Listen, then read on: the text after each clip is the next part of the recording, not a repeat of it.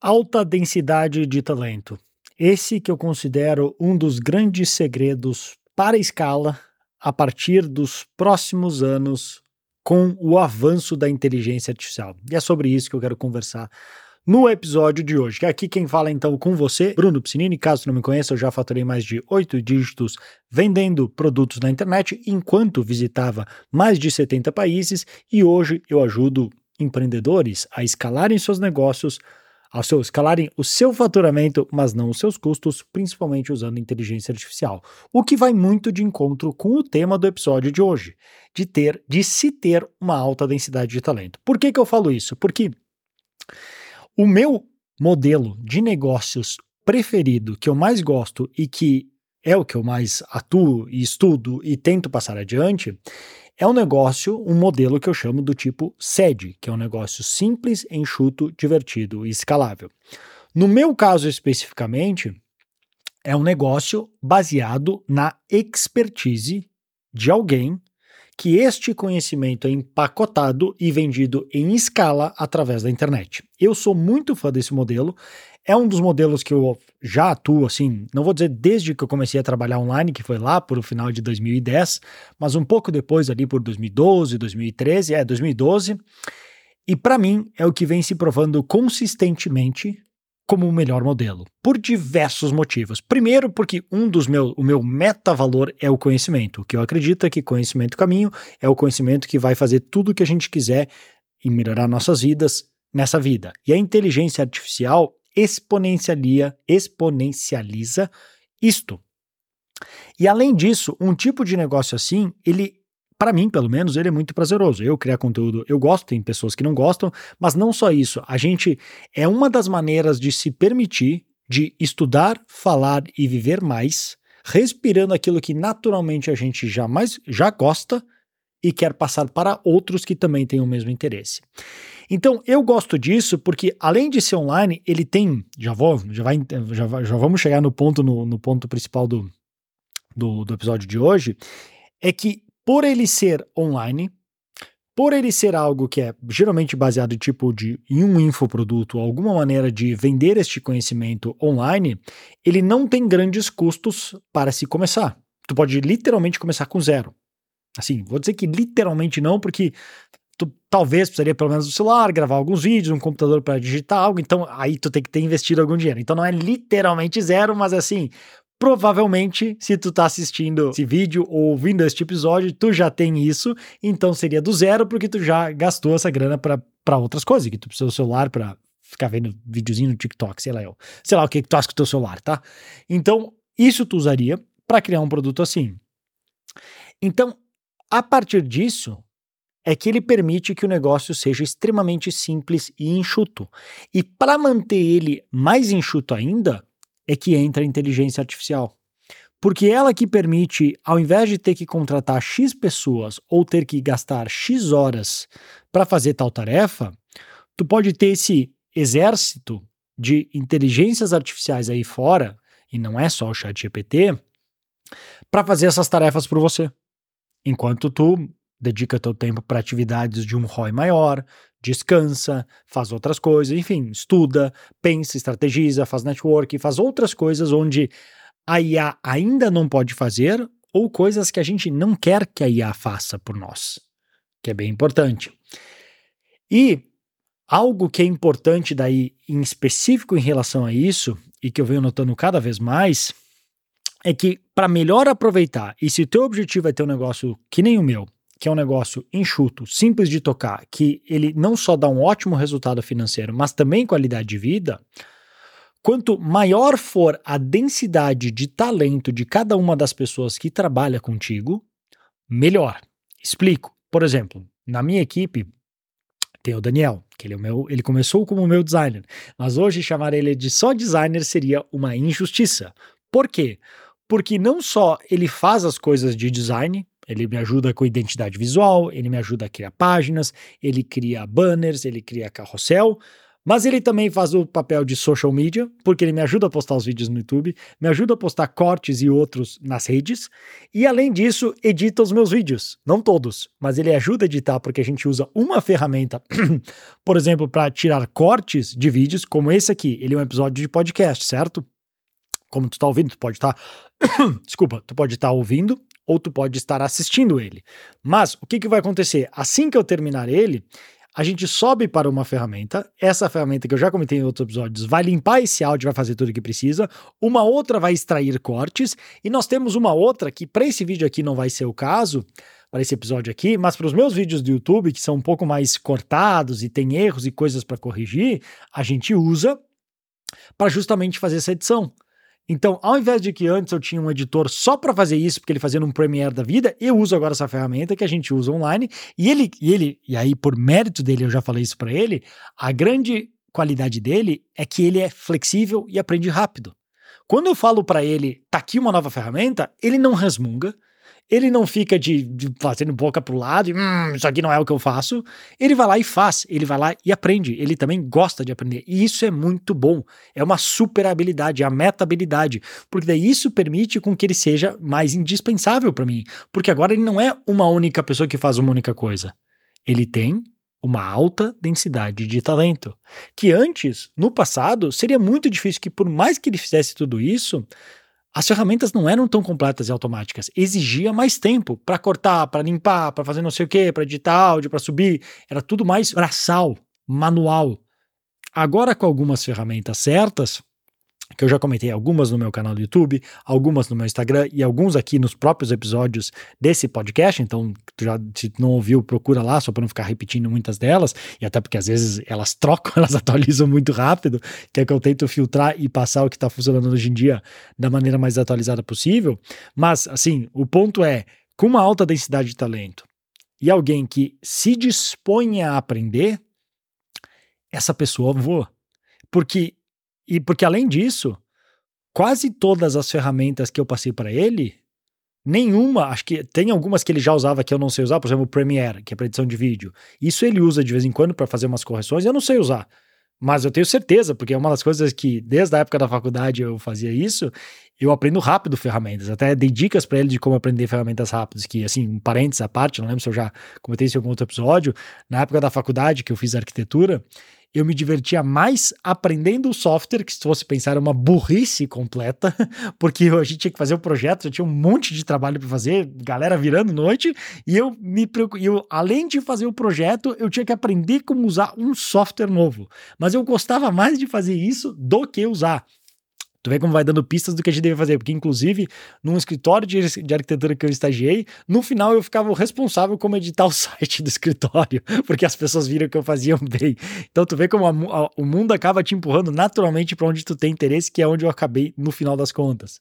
Mas fechando parênteses, isso a gente, a, a, essas, a maioria das ferramentas que eu passei para ele, fui eu que descobri e passei para ele. Melhor ainda, e ele talvez esteja, vai ouvir isso aqui, talvez em algum dos cortes, se ele mesmo for atrás e descobrir essas coisas, para trazer para nós, porque daí nós, como todo, como empresa, melhora e ele se torna ainda mais indispensável nesse sentido. Então, as ferramentas que eu passei fui eu que acabei descobrindo, porque faz parte do meu trabalho por estar tão envolvido com IA, para passar isso adiante. Inclusive, agora na, nessa semana, eu vou ter um encontro, porque eu estou atuando, que não sei se ainda eu já posso revelar o nome ou não, mas imagino que não, mas por, por, por, descargo de consciência não vou falar. Mas eu estou atuando agora como conselheiro de inteligência artificial de uma empresa, no conselho de uma startup que me chamou para fazer isso. Ou seja, seria o equivalente a um AI advisor, que o pessoal gosta de falar o advisor, o advisor, que às vezes traduz melhor, dessa empresa. Eu dei uma pesquisada e eu não encontrei ninguém que tinha exatamente esse cargo. Então tem uma chance, mas ainda não vou bater o martelo porque eu não tenho certeza. E eu não quero fazer como alguns que eu já vi aí fora fazendo, onde começaram a falar que nós somos a primeira, não sei o que. Tinha alguém que falou que era a primeira escola de educação, a primeira escola de inteligência artificial do Brasil. Tem literalmente, se tu digitar escola de inteligência artificial, tem alguém que tinha o site desde acho que 2018 ou 2020. Então, pô, cara, tu vai falar isso, pelo menos pesquisa no Google. Mas fechando outro parênteses. Como eu não tenho 100% de certeza, ainda não cravei isso. Mas, a princípio, talvez eu seja o neste cargo específico, e não é porque eu sou o cara que mais entende de IA, não é porque sou, eu sou o único que aconselhou em termos de IA em startups, mas é só porque ter este cargo específico, talvez eu seja o primeiro do Brasil a atuar como conselheiro. E isso é interessante porque muito do porquê eu estou falando aqui nesse episódio, porque eu trago uma bagagem, eu trago uma densidade de talento que é útil para as empresas e especificamente para essa startup. Então, agora nessa semana que eu comecei a atuar nesse cargo, não só vou estar por trás, que a gente vai vou tentar o máximo possível trazer as novidades para a empresa para aproveitarem. A primeira conversa que a gente vai ter é justamente para colocar a equipe inteira no mesmo nível, para sim, porque muitos ali ainda não estão ligados em IA. E é uma empresa tecnológica. Na verdade, tem até um argumento que eu já ouvi algumas vezes de que toda empresa é uma empresa de tecnologia. Se tu mexe assim, talvez o cara super um restaurante escondido lá na estrada, tá, dá para dizer que talvez ele não seja, mas num geral, tu que tá ouvindo aqui este episódio, assistindo este vídeo, tu é uma empresa de tecnologia. A questão é, o quão bem tu está, está usando elas. E IA é uma das novas que vai ser a meta que vai dominar por tudo isso. Não meta do Facebook, mas a meta habilidade, a meta ferramenta que vai potencializar todas as outras. Então, agora, o que o fundador e CEO da empresa me pediu para fazer é para fazer assim uma, um papo, não chega nem a ser uma palestra, mas para meio que chamar a atenção das pessoas para que do disso que está ocorrendo meio que alertar de que, olha, fica de olho nisso. É assim que as coisas vão acontecer, porque as pessoas estão achando que é tipo um, sei lá, um NFT, Google Glass, lembra quando saiu? Tipo, ah, uma modinha, ninguém tá dando boba, um metaverso. Metaverso ainda não pegou, mas não significa que só porque ainda não pegou que não vá bombar. Mantenha isso em mente. Mas assim, teve outras ondas que eram, nossa, a promessa do futuro. Google Glass, acho que foi uma das maiores que eu vi assim, que foi, não deu em nada. Carros é, autônomos, isso está ainda por vir, só está demorando mais do que a gente, do que muitos achavam, inclusive o próprio Elon Musk. NFT é discutível, mas é uma tecnologia, blockchain, coisa assim, é, são tecnologias que estão aí, acredito que ainda vão evoluir muito, mas IA é algo que talvez as pessoas não entendem a dimensão de como isso vai afetar todo o resto, porque na verdade já afeta de uma maneira invisível que a gente não se dá conta. Agora só está mais em pauta, e até eu estou falando mais disso, principalmente porque o chat GPT jogou na minha cara da conta, cara, agora eu entendi muito mais o potencial de tudo isso, de tudo que falavam, só que isso já vinha acontecendo e vai acontecer ainda mais em todas as outras áreas, em todas as outras áreas. Então, se nós não tivermos uma equipe que é flexível, que se adapta e que tem uma alta densidade de talento, o que, que vai acontecer? A gente pode usar um pouco uma das técnicas que o Charlie Munger, que é o vice-presidente e sócio do Warren Buffett, que ele é uma das preferidas dele, que é fazer a técnica da inversão. Vamos inverter o que que eu não, assim, o que que seria o pior e garantir que a gente não faça isso, que inclusive é um, um dos títulos, não lembro se é livro, acho que não é de autoria própria dele, mas talvez uma, uma, uma autobiografia não autorizada, de que ele fala que eu só quero descobrir onde eu vou morrer para nunca ir lá. E é mais ou menos isso. Então, pense o oposto. Se a gente tem pessoas que não têm uma alta densidade de talento, não são flexíveis, não aprendem, não usam IA, significa que provavelmente eu vou ter que ter uma equipe inflada, cada um faz só uma coisa, ou seja, tem que ter um problema de comunicação gigante na empresa, porque ao invés de eu ter uma pessoa com grande densidade de talento que resolve as coisas, eu vou ter cinco, porque uma tem que fazer o design, a outra tem que fazer o texto, a outra tem que fazer. É mais difícil, né? Imagina se uma pessoa usando as ferramentas de IA pudesse substituir essas cinco. Ela talvez tenha uma super habilidade. Por exemplo, no meu caso ali, ele é, ele começou como designer, mas usando as ferramentas de IA, ele consegue criar minha descrição no YouTube, ele consegue criar os capítulos do meu vídeo no YouTube, ele consegue editar meu vídeo, ele consegue editar os cortes, ele consegue subir nas redes, coisas que talvez antes eu precisaria de uma pessoa para cada uma dessas coisas. Percebe o poder disso? Não só é uma economia para a empresa, mas para ele também fica mais valorizado. Então, nós todos ganhamos. E que tá, mas o que vai acontecer com os empregos? Sim, essa é uma das grandes discussões com o IA, que apesar de isso acontecer, vão ainda ter a possibilidade de outras pessoas crescerem e poderem fazer por conta própria em escala. Então, cada vez mais a gente se aproxima do que o Naval Ravikant falava que toda a tendência é que todos nós cada um, a gente seja um, um, empreendedor específico dentro de uma área muito específica. Então, ao invés de nós atuarmos como contratados dentro de empresas, nós somos empreendedores que atuam por conta própria, que é a tendência da evolução do mundo. Assim, pode ver que a quantidade de empreendedores tem bem mais hoje negócios empreendedores do que tinha no passado, não só por isso, mas a tendência é que isso aconteça cada vez mais. Por isso estou te alertando. Você precisa na sua empresa e você precisa ser na sua empresa. Tanto que não importa que cargo tu ocupa. CEO, COO, fundador, executivo, diretor, gerente, não importa. A gente, hoje, quem vai ganhar nesse jogo, que vai conseguir melhor aproveitar, vai ser quem tem uma alta densidade de talento, não só por ser mais valioso, mas também por conseguir pensar e estrategizar melhor as ideias. Porque, por exemplo, eu agora estou aprendendo a programar em Python. Por que em Python? Porque é uma linguagem boa, fácil de aprender, fácil de aprender, né, entre aspas, mas não é tão difícil, tem um alto alcance e ela é uma das mais usadas e muito boas para machine learning e inteligência artificial. Quem me disse isso? O Chat GPT. Então, mas é sério, eu pesquisei lá, depois eu confirmei com outras pessoas, mas eu fiz uma pesquisa, pesquisei no chat GPT e tudo, ela que apareceu como a melhor. Então eu tô começando a aprender isso, por quê? Porque eu quero programar? Não, inclusive, a tendência é que cada vez mais, com esse com o CEO dessa empresa que agora eu tô como, como advisor, a gente tá falando que é cada vez mais a tendência a serem no code e low code, que não precisa programar. Tu clica e aponta ou pensa e as coisas acontecem, porque isso já vai estar resolvido. Só que o meu objetivo não é esse. O meu objetivo é aprender a programar para conseguir pensar melhor, para de novo aumentar mais um pouco a minha densidade de talento, porque eu vou ser um cara que sei as ferramentas de edição de vídeo, sei as ferramentas de edição de imagem, por exemplo, o meu designer. Eu consigo ajudar ele se ele está com algum problema, como que usa o Photoshop, como usa o Canva. Ele vai saber usar melhor que eu. Mas eu tenho noção de, de onde as coisas estão. E eu entendo, assim como quando eu vou falar com um programador, mais ou menos o que, que tem que ser feito, de como é que as coisas podem se conectar, e o que, que é uma API, e quais as possibilidades. Não que eu precise executar, mas porque o meu trabalho como empreendedor é saber pensar boas ideias e como elas se conectam para melhor aproveitar. Ou seja, eu estou construindo, que a gente falava de em questão de criatividade, mas se encaixa muito bem aqui, no modelo T. Eu quero uma base muito extensa, eu sei, assim, eu sei pouco, mas esse pouco já é, assim, talvez 5% da grande maioria das pessoas, que inclusive, parênteses, nesse, eu comecei a aprender a programar com um aplicativozinho chamado Solo Learn, que tem diversas linguagens para aprender.